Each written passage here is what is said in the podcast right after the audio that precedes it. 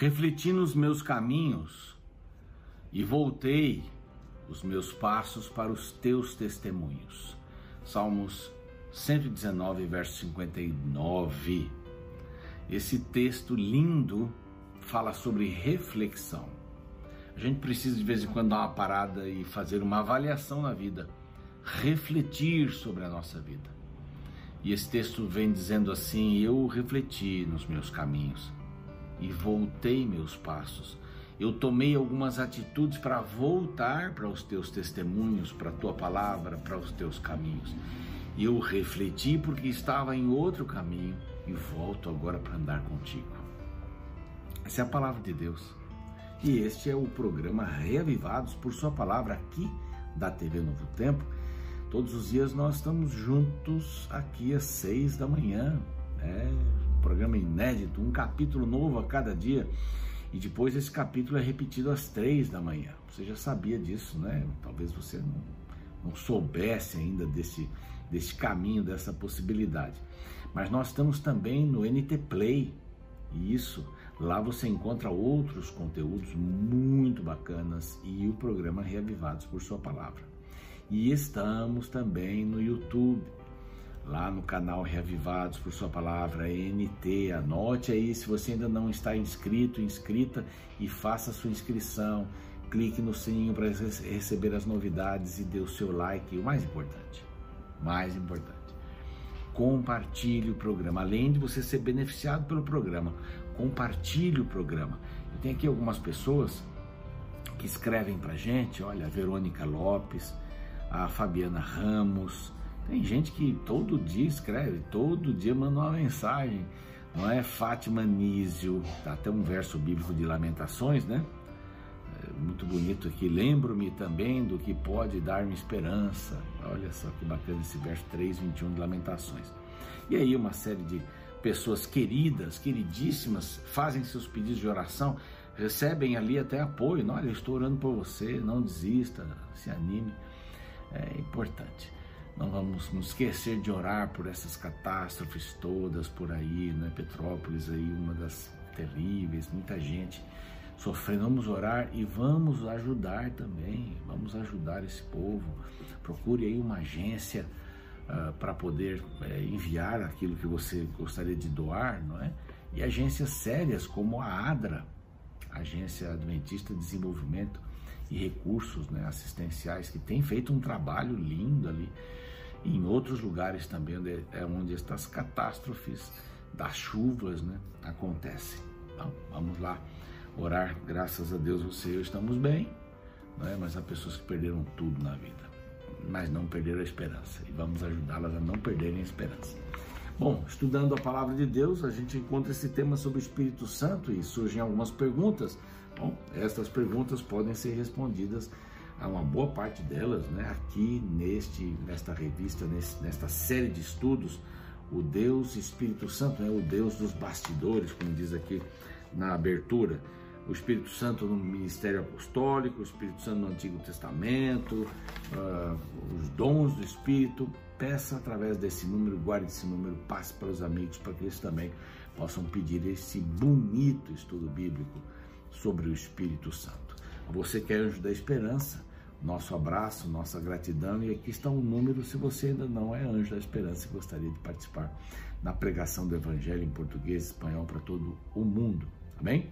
Nós vamos agora para o capítulo 48.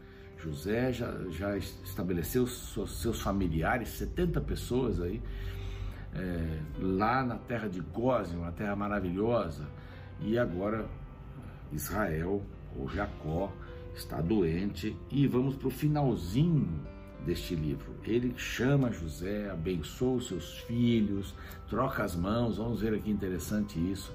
Efraim Manassés, o mais novo, recebe a sua mão direita e isso tem um significado. Depois nós vamos para a bênção de Jacó, para os seus filhos, e aí a gente termina com a morte de Jacó. É bem interessante. Depois do intervalo, a gente volta então com o capítulo 48. Esse é o capítulo de hoje.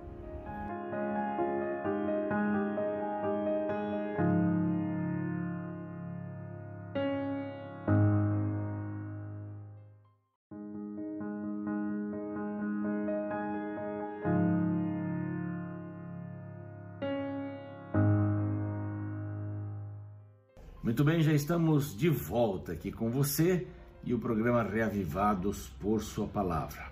Temos alguns canais aí da, da, do YouTube que começam o programa aqui, né? mas ele já começou. É um programa de televisão, é um programa que tem que ter é, o contexto da TV, né? Muitos dizem, não, vai direto aí no texto e tal. Tem, tem, tem uma conversa todos, é, toda para que a gente possa introduzir o programa e tudo mais, algumas coisas importantes, tá bom? Recomendo você buscar sempre o canal oficial da Novo Tempo, Reavivados por Sua Palavra, NT. Eu tenho certeza que a boa vontade das pessoas de propagarem o programa não tem problema nenhum, né? mas tem notícias que são importantes. E aí quando você passa para alguém, está lá o, estude a Bíblia, não é? Participe conosco, Anjo da Esperança e etc. Isso é importante você saber também compartilhar, tá bom? Agradecemos a todos que propagam o programa, é importante propagar, compartilhar o programa. Tá? Aí mais gente vai poder estudar a palavra. Não a minha palavra, minha palavra não vale muita coisa, mas a palavra de Deus, essa sim, é forte, é poderosa. Bom, aqui a gente encontra Jacó já declinando aí no ocaso da vida, como dizia um colega meu, né? O pôr do sol já está indo embora e Jacó estava assim. Imagina esses 17 anos que ele passou no Egito com o seu filho. Depois de tanto tempo, ele volta a passar com o seu filho. E num momento difícil, né, eles passam mais esses cinco anos aí de fome, etc. Mas a terra de Gozen era uma terra boa. E José estava apoiando, alimentando sua família ali, a família estava crescendo. Moisés faz um comentário aqui, né, no 47, 47, 27, né, o de ontem, né? Assim que e muito se multiplicavam, e muito se multiplicavam. Esse Moisés já está falando nesse contexto de que era um grande povo quando ele escreveu, né? Aí umas 2 milhões, aí mais ou menos alguns creem, de pessoas. Bom, aqui eh, Jacó começa a adoecer para a morte né? já está bem velhinho, bem velhinho. Ele abençoa Faraó, vimos ontem, eu acho muito lindo isso, né? Receber a bênção, né? Deus te abençoe. A gente não falava isso, né? A bênção, pai, Deus te abençoe, meu filho. Não ia dormir sem pedir a bênção para o pai, para a mãe, para a avó. Bênção, vó, bênção, tia. Minha querida tia Irminda, como eu gostava daquela tia muito querida, a pele bem morena, bem morena mesmo, e o cabelo liso, branquinho, parecia um algodãozinho ali, coisa linda, minha tia. Bom, mas aqui as pessoas passam, né? As pessoas passam. A gente vai chegando numa idade, olha, eu já tenho é, 6.5, né? Você pode dizer assim, não parece, né? Parece mais, não, não diga que parece mais, por favor. Mas é, a vida vai passando. Parece que ontem eu entrei para o seminário e me formei em teologia com 22 anos. É, o tempo vai passando, o tempo passa. 22 para 23, né? faria 23 no próximo mês. Mas a vida passa, não é? E ainda bem que eu tenho energia, não é? Mas a, a energia vai ficando para trás. E aqui nós encontramos Jacó, um homem que teve uma vida movimentadíssima, né? Movimentadíssima. Né? Desde o seu ventre, ali um sai primeiro, outro puxa, o outro sai, sai, sai segundo, mas esse seria o primogênito, não Esaú, né? Aquela história toda e uh, seu pai, Isaac, pede uma comida antes da, da morte, né? É interessante, eu vou falar um pouquinho mais sobre isso mais para frente, mas Abraão, que era o avô de Jacó, né? Israel. Né? Abraão, antes de morrer, ele se preocupou com quem seu filho ia se casar. Lembra-se que Abraão teve o filho bem tarde, né? Então ele já estava, estava bem velhinho, o filho ainda era solteiro. E ele pede para o seu servo, Eliezer, para ir buscar alguém da família para o casamento. Preocupação de Abraão antes de morrer: meu filho. Vai se casar com quem? Tem que se casar com alguém da mesma fé. Isso é, é um bom propósito, né? A preocupação de Isaac é comer, fazer uma boa refeição. Me dá uma boa refeição antes, antes de dar a bênção, eu quero uma boa refeição. E aqui entra Jacó, né? É, sua mãe o prepara, ele entrega a refeição que seu pai mais gostava antes do seu irmão chegar. Ele pediu o irmão, que esse era o primogênito, e ele recebe a bênção de primogenitura. Mas Isaac sabia que era ele que seria o primogênito. As coisas poderiam ter saído diferente, de maneira diferente. E aqui Jacó se preocupa com o futuro da nação. Jacó quer dar uma bênção especial para José, que é o seu filho amado e foi usado por Deus, passou tanta loucura na vida até chegar nesse ponto aqui. Então a preocupação de Jacó foi diferente de Abraão, de Isaac. A bênção. Quero dar a bênção. Quero dar a bênção. Bom, passadas estas coisas, disseram a José: Teu pai está enfermo. Bom, José estava correndo lá com as coisas do reino. De vez em quando ele visitava o pai, claro, mas não morava exatamente com o pai. Então, teu pai está enfermo. Então, José tomou consigo seus dois filhos, Manassés e Efraim. Aqui é a ordem de nascimento. Manassés o mais velho, Efraim o mais novo. Preste atenção nisso. E avisaram a Jacó: Eis que José teu filho vem, vem te ver. Então esforçou-se e se assentou no leito. Nós vamos ver essa expressão acontecendo mais uma vez aqui, antes de terminar aqui o próximo capítulo. Lá no próximo capítulo. Que se esforçou, já era velhinho. Aqui diz num, onde que diz aqui no verso 10, diz os olhos de Israel, de Jacó. Israel, Jacó vai mudando essa expressão.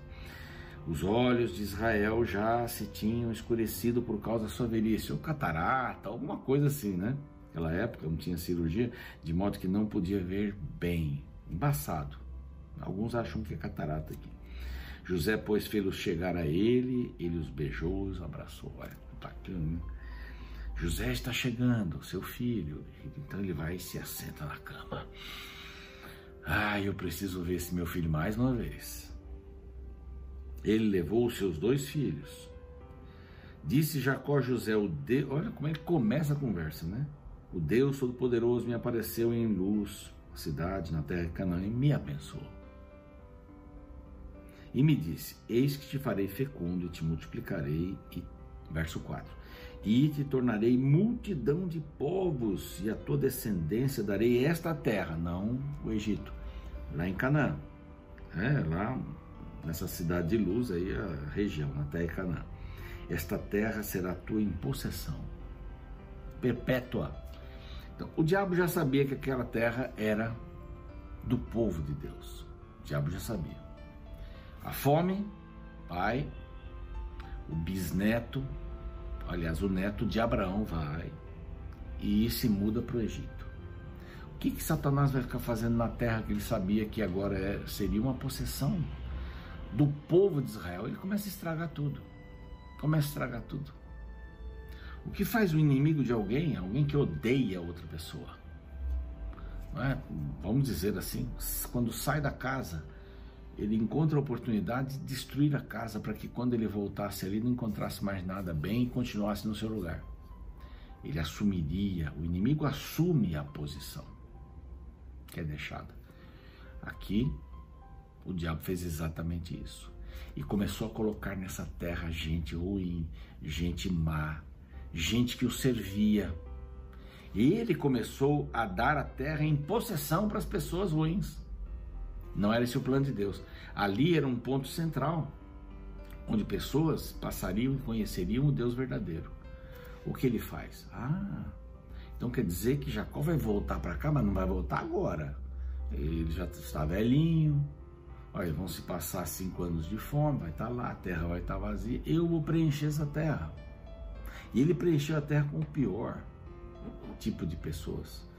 Quando povo de Israel cresce e chega a 2 milhões e eles saem do Egito, para onde eles vão?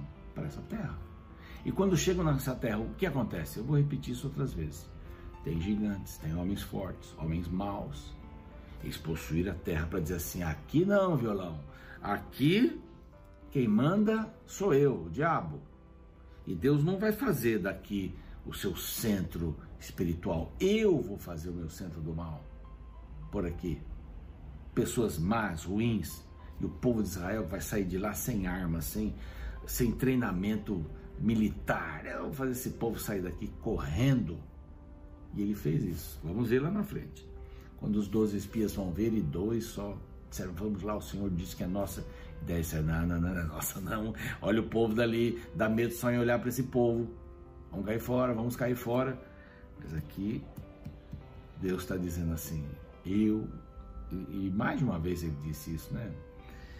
Eu Vou fazer de vocês uma grande nação, vou multiplicar, verso 4.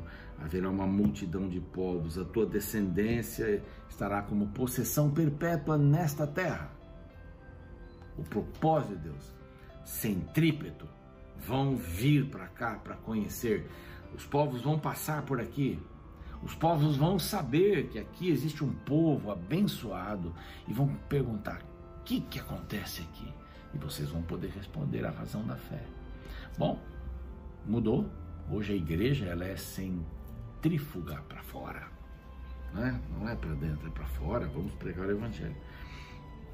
Agora ele verso 5 diz: Agora, pois, os teus dois filhos que te nasceram na terra do Egito, antes que eu viesse a ti no Egito, são meus, são meus, Efraim e Manassés. Efraim e Manassés porque ele substituiu Simeão e Levi. Tiveram aquele probleminha lá com Diná, né? E, e, em Siquém, que nós já vimos aqui, serão meus, como Rubem e Simeão. Então, são meus, estão no lugar, vão estar no lugar de, são meus. A geração depois deles é, é tua, mas esses aí são meus. São meus. E eu vou abençoá-los.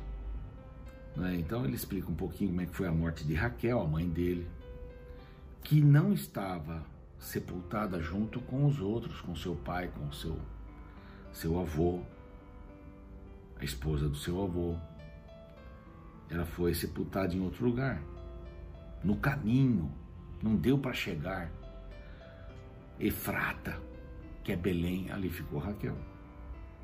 Bom, onde estão seus filhos?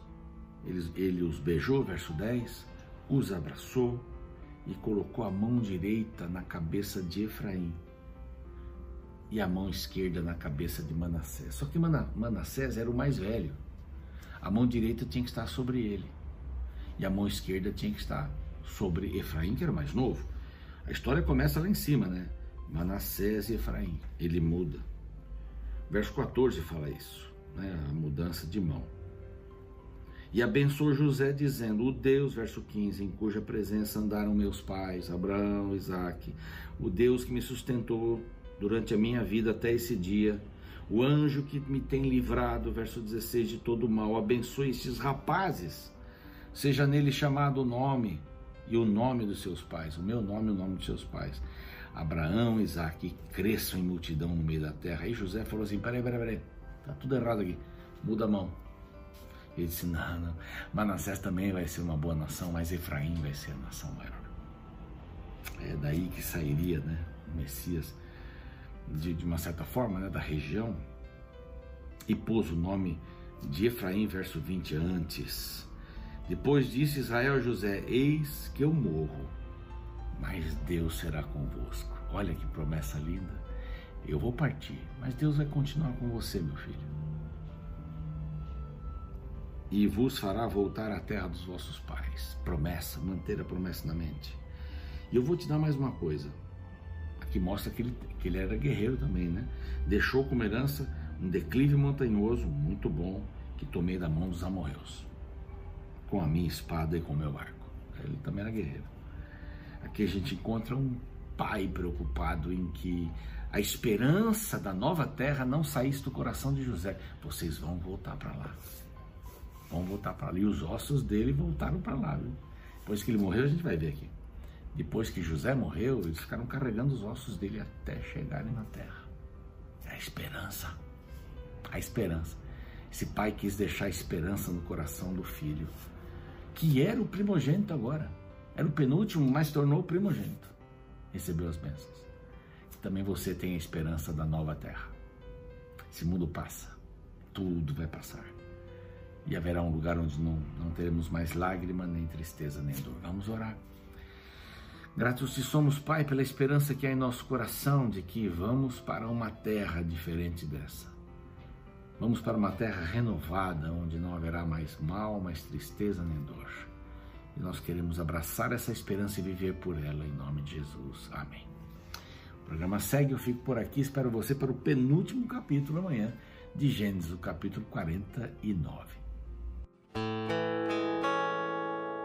Há um tempo atrás contemplei uma história curiosa. Um amigo, pai de uma filha de sete anos, me acompanhou em uma visita em uma luxuosa casa no centro de Belém.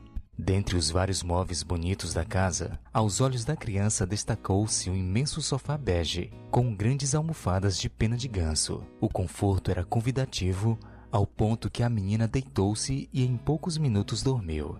Ao final da visita, quando seu pai a despertou para ir para casa, ainda atordoada pelo sono, a garota balbuciou: Pai, não quero ir para casa. Me deixe aqui, por favor. Os adultos que estavam na sala riram da situação, porém me chamou a atenção que ela de fato estava falando sério. Na cabecinha dela, não havia problemas em trocar sua casa pelo conforto de um sofá. Sabe, na vida religiosa também é possível nos esquecermos de nossa verdadeira casa por conta dos confortos que este mundo oferece.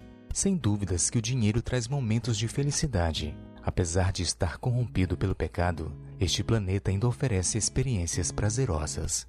Porém, tudo o que se tem aqui é passageiro, e se não nos cuidarmos, podemos trocar o eterno pelo transitório. Esta é uma preocupação de Jacó expressada no capítulo 48 de Gênesis. Nesta sessão encontramos o patriarca abençoando os filhos de José. Os filhos de José, Manassés e Efraim seriam os primeiros a serem abençoados, porque Jacó nunca se esqueceu de Raquel, sua esposa amada, e queria honrá-la adotando os netos na condição de seus próprios filhos. Após a pronúncia da bênção, Jacó fez um importante pedido a José. No verso 21 lemos: Depois disse Israel a José: Eis que eu morro, mas Deus será convosco e vos fará voltar à terra de vossos pais. Jacó queria que seus filhos não se esquecessem que, embora estivesse vivendo confortavelmente no Egito, aquela não era a casa deles. Embora o Egito fosse uma nação próspera, o Deus daquele povo não era o Deus de Israel. Eles não eram daquele local. Por isso que eles precisavam sempre manter em mente que eles eram forasteiros, vivendo em terra estrangeira, se preparando para em breve retornar para Canaã. Sabe, este deve ser exatamente o sentimento que todo cristão deve manter no coração. Os confortos do Egito modernos não devem ofuscar o sonho de em breve estar na Canaã celestial.